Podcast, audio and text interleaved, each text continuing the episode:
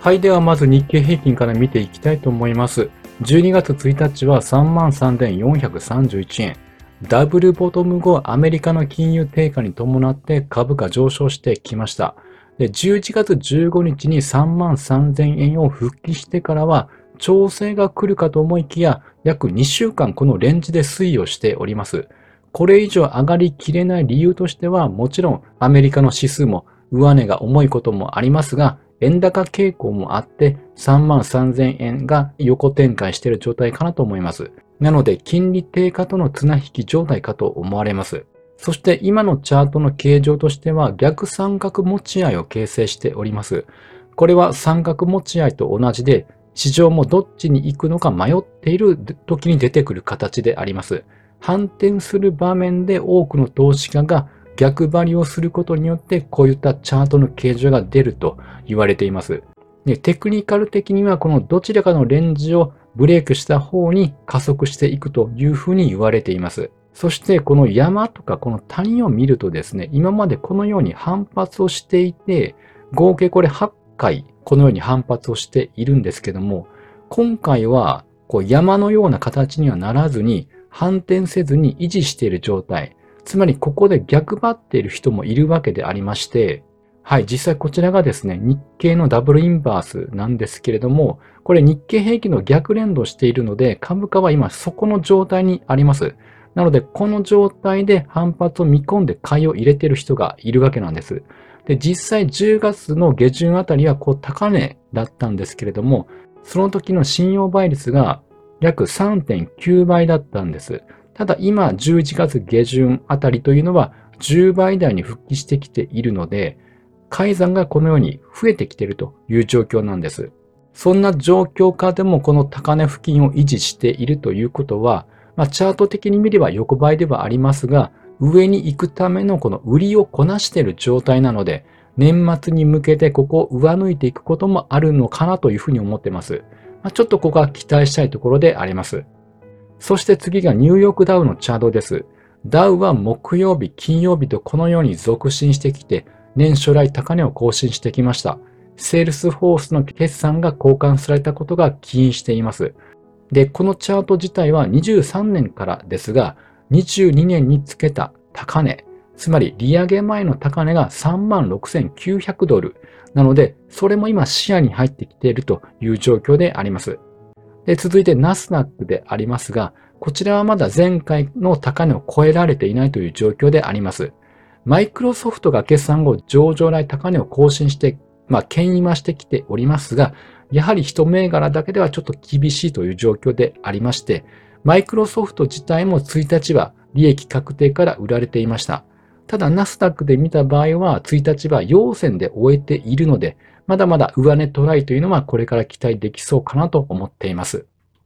そして次にラッセルです。12月1日に見事な陽線でプラス29%の上昇となりました。小型株で形成されているので、ニューヨークダウやナスダックとは違って一番金利の影響を受けやすいので、金利上昇局面ではこのように株価は下落に転じていました。まあ、V 字回復、トリプルボトムのような形で回復をしてきたという状況です。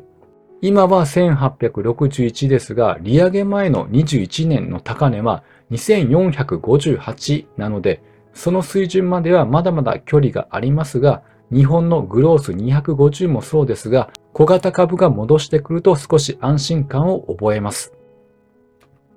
では、ここからは FOMC メンバーのここ1週間の発言などを見ていきましょう。というのは、12月の FOMC は12月12日、13日にあります。ブラックアウト期間といって発言ができなくなる期間が FOMC の前々週の土曜日から FOMC 終了までなので、ブラックアウト期間入りは12月2日からになりますので、FRB メンバーからの発言が出てくる最後の週となりました。こちらが FOMC メンバーでの投票権ありの11名であります。ここでタカ派とか中立派というふうに区分されていますが、このボーマンさんどう考えてもタカ派だと思うんですけれども、まあ、ということで各メンバーの発言、今週はたくさんありました。タカ派のウォラー理事とこのボーマンさん、あとパウエルさんの発言などを見ていきたいと思います。まず、ウォラー理事です。利上げ終了の降参、利下げ可能性を示唆したということでありまして、内容を見ていくと、高派として知られるウォラー理事は、インフレ率が低下し続ければ、数ヶ月先に政策金利を引き下げる可能性を示唆。標準的なテイラールールに基づけば、あと数ヶ月先にディスインフレが続き、ということで、このテイラールール何かというとですね、このテイラールールさんという方が提唱したものになっていて、これが実質金利が高まった場合、インフレ率がインフレターゲットよりも高まった場合、ギャップが大きくなった場合は、政策金利を上げなくてはいけないという考え方に基づくということなんです。でこちらが実質金利のチャートなんですけれども、今2.14ということで、22年の5月あたりまではゼロを割り込んでいたんです。で、利上げ観測が広がりゼロを超えてきて、今は高い水準にあるということなんです。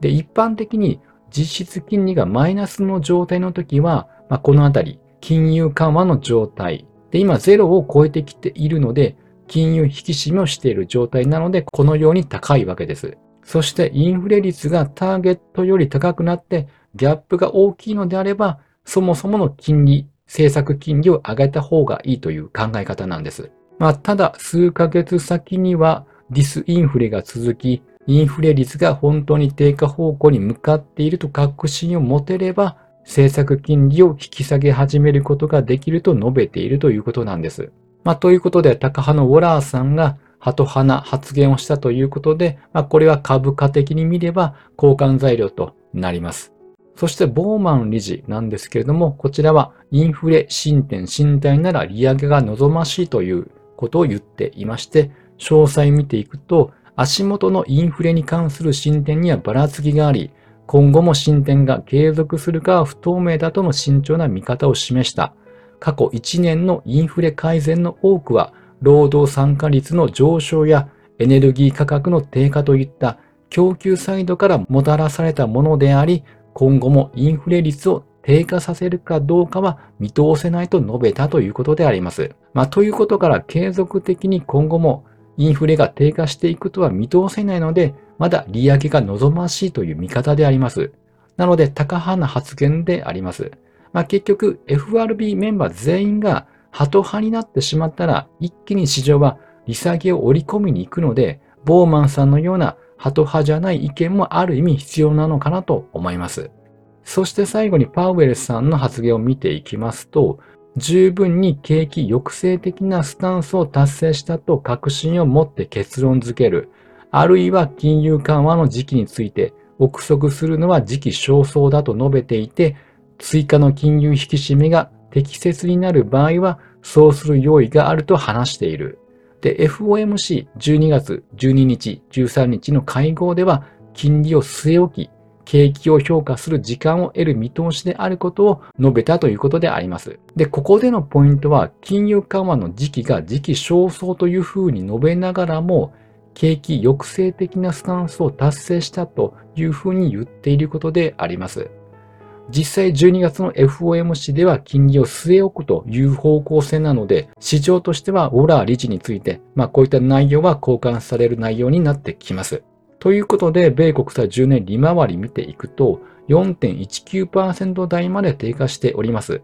今年の5月あたりから上昇に転じ始めてどこまで行くのかという勢いでしたが5%が天井となって今は低下傾向にあるという状態であります。で、12月1日にはマイナス3.03%低下しておりまして、あとテクニカル的に見ても、25日移動平均線が75日移動平均線をデッドクロスするのが間近に迫っているという状況であります。では、利下げ予測どうなっているかというと、1月31日、据え置き予想が84%、利下げが14%ということで、まだ1月ではまだ利下げしてこないという見方が大半であるんですけども、3月になると利下げ要素が55%ということで、もう大半が3月にはもう利下げしてくるんではないかというふうに見ています。まあそこで実際 FRB が本当に3月に利下げをしてくるかどうかというのも注目になるのかなと思います。では次に経済指標を見ていきたいと思います。11月29日に GDP の改定値が出されました。で、前回4.9%でありまして、今回情報修正して5.2%と強い数字が出ました。まあ、金融引き締め化ではあまりよろしくない結果なんですけれども、ソフトランディング方向で考えるなら良い結果ということが言えます。続いて FRB が重要視しているこの PC デフレーターです。総合は前回3.4で予想結果ともに3%とインフレは低下してきています。で、コアについても前回3.7に対して予想結果ともに3.5%ということであります。そして12月1日の ISM 製造業は前回46.7、予想が47.6、結果46.7ということで、まあ、前回と同じであります。で、詳細を見ていきますと、こちら GDP の内訳なんですけれども、まず個人消費が68%ということで、約7割を占めております。で、四半期ごとで見ると、産休が3.6%ということで、前回の0.8よりかは回復してきております。今回は政府の支出が強かったということで7%となっております。あとこのレジデンシャル、設備投資が6.2%ということで、マイナスから回復してきています。ただ、個人消費3.6%ということなんですけれども、速報値の段階では4%だったので、下方修正になったということなんです。ということで、今回の改定値は、企業による投資と、あとは政府の支出の情報修正を反映した形なので、第4四半期では経済の追い風があまり吹いていないという見方がされています。あと少し心配なのが ISM 製造業であります。13ヶ月連続で50割れということで、まあ、これほど長く縮小家にとどまるのはリセッションを誘発した IT バブル崩壊以来ということなんです。で新規受注に関する指数が15ヶ月にわたって縮小している。需要の後退を受けて生産者の納期が早まっていて、受注残は過去3年の最低水準あたりで推移しているということなんです。なのでちょっと心配なところであります。もしこの新規受注の減少が更新していくようであれば、経済後退懸念というのも考えないといけないですし、引き締めの結果が出てきたという意味ではいいんですけども、ソフトランディングに向けて新規受注が底打ちしてくるということを期待したいところであります。はい。では本日は以上となります。ぜひチャンネル登録よろしくお願いいたします。